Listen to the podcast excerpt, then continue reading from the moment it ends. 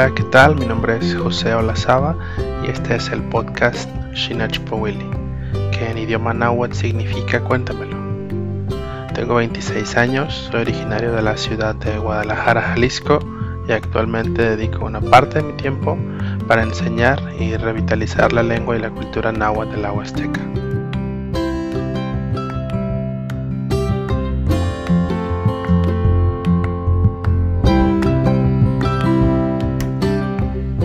Bueno, pues en este episodio te voy a contar quién soy, qué cosas me gustan y por qué le estoy apostando a una lengua y una cultura que a mucha gente parece no importarle en nuestros días.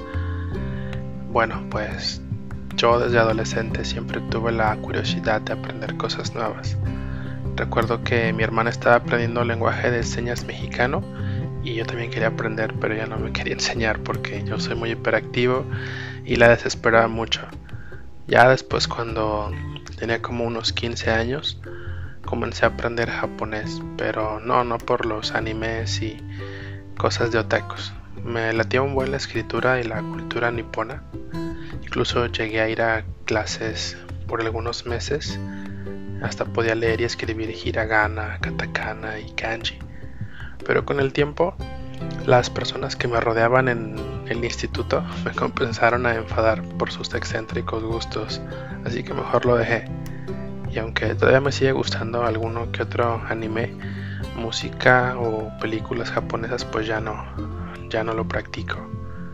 Después de eso comencé a aprender inglés y hasta la fecha creo que sí, soy un poco fluido en inglés, tengo nivel B2 y eso que casi he todo viendo tele y oyendo y leyendo. Y bueno, pues yo me considero autodidacta, muy empírico en cuanto a aprender idioma. De la misma forma que aprendí inglés, eh, gradualmente aprendí portugués europeo, porque no, no soy muy bueno para el portugués de Brasil.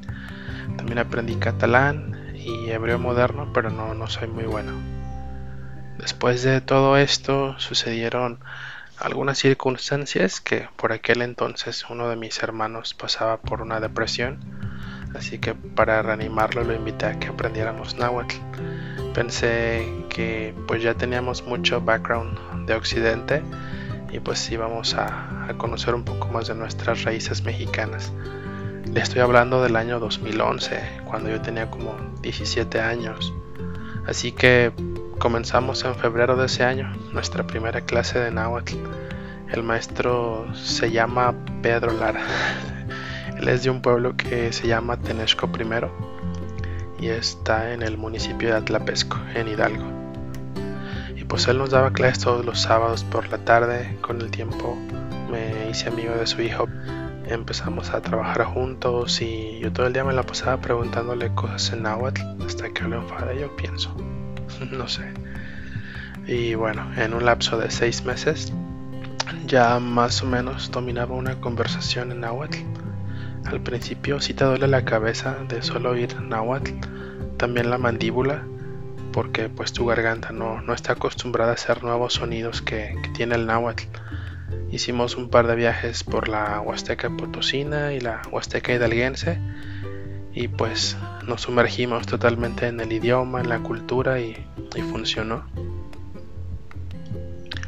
Pero al contrario del inglés, el portugués, el japonés o el catalán, el idioma náhuatl pues no, no tiene muchas ayudas para aprenderlo de manera autodidacta, como es mi caso. Casi todo lo aprendí de manera oral con pocos recursos impresos. Entonces esta es una de las razones por las que estoy iniciando este podcast, porque sé que no es fácil querer aprender náhuatl por cuenta propia em, cuando no se cuentan los recursos suficientes. En este idioma que es el náhuatl moderno de la Huasteca, no hay muchas películas o música, o bueno, por lo menos no de mi agrado y pues me estoy dando la tarea de, reunir toda la información que he aprendido durante estos nueve años para hacerla asequible a todo el mundo. Si tú te encontraste este podcast es porque tienes cierto interés en mantener vivo un idioma que tiene casi un millón y medio de hablantes en todo el país. En contraste con los 126 millones de mexicanos que son monolingües. Y bueno, yo busco que a través de estos episodios eh, tengas pues un bonito camino, ¿no? Que es el de rescatar Tonahuatlastol, nuestra lengua náhuatl. Yo no soy ningún maestro, al contrario, yo soy amateur en, en el náhuatl, me gusta mucho. Así que si hay sugerencias o comentarios, los pues serán muy bienvenidos. Al final les voy a dejar aquí mis redes sociales para mantenernos en contacto. Y pues bueno, yo ya les hablé mucho sobre mí. Ahora vamos a hablar sobre la importancia de la lengua náhuatl. Como la mayoría quizá lo sabemos o quizás no, el lenguaje es la parte esencial de la comprensión del mundo para crearnos una identidad tanto cultural como personal. A través del lenguaje nosotros somos capaces de compartir nuestras emociones, tradiciones, historias, eh, nuestra literatura, nuestra música, la medicina tradicional, entre muchas otras cosas más. La lengua náhuatl está presente en muchísimos ámbitos de la vida cotidiana de un mexicano, como los nombres de las comidas, de los lugares, de flora y fauna y pues sobre todo ¿no? que en algunas comunidades de México todavía es el primer idioma de ciertas regiones, además del español.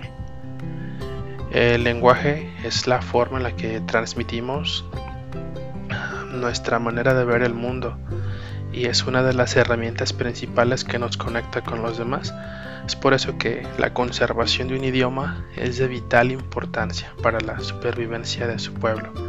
Si un lenguaje se extingue, la cultura también se, pone en peligro de extinción. Actualmente en México existen un total de 68 idiomas mexicanos, pero si contamos los dialectos, pues son como 364. Según los datos del INEGI, el 6% de la población mexicana habla una lengua nativa, siendo el náhuatl el idioma más hablado en el país. Sin embargo, solo 13 de cada 100 personas que hablan un idioma mexicano pueden comunicarse en su lengua. Y eso es solamente de manera oral, no saben escribir ni leer en su idioma, porque la necesidad de aprender español los ha llevado a descuidar su lenguaje. ¿Y qué busco yo con, este podcast? Pues que concientizarte, que aprendas un idioma que te ayude a reconectar y a reforzar tus raíces y a sentirte orgulloso de, tener una cultura y un idioma tan bonito. Sobre todo, pues crear conciencia sobre la importancia de mantener vivo un idioma como el náhuatl, las dificultades que se enfrentan sus hablantes, de cómo podemos apoyarlos. Em, ya dieron el primer paso,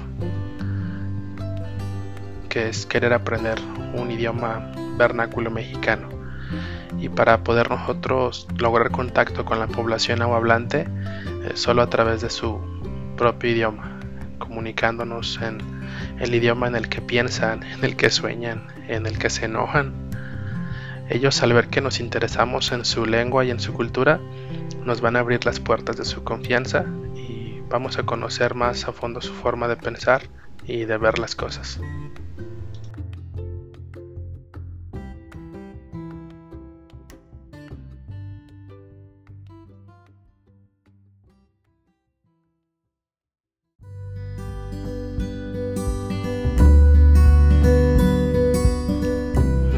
Muchísimas gracias por escuchar este episodio del podcast.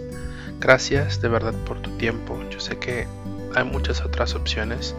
Gracias por darle una oportunidad a este espacio que busca fortalecer una lengua y cultura ancestral. Si te quieres poner en contacto con un servidor, estoy en Instagram como Call Me Bacon y en Facebook como José Olazaba. Timoita Teipa.